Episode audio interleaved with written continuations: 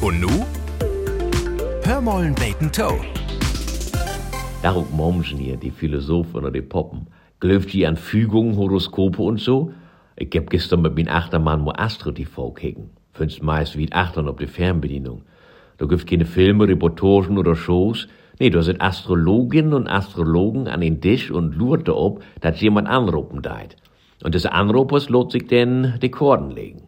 Weil die legen meist mit die Wohlsogers ihre Trubel das hastig auf den Tisch und vertellt eben mit zwei Minuten, was sie daran sehen könnt, ne, was die Zukunft für die Anrufers noch Brot hat, in puncto Gesundheit, Job und Partnerschaft.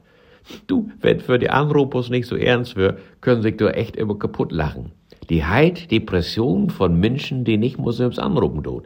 Nur jeden Anruf denkt man, hätte das eigentlich als jemand die Verbrucherzentrale meldet? Ab und an verkübt die auch wat.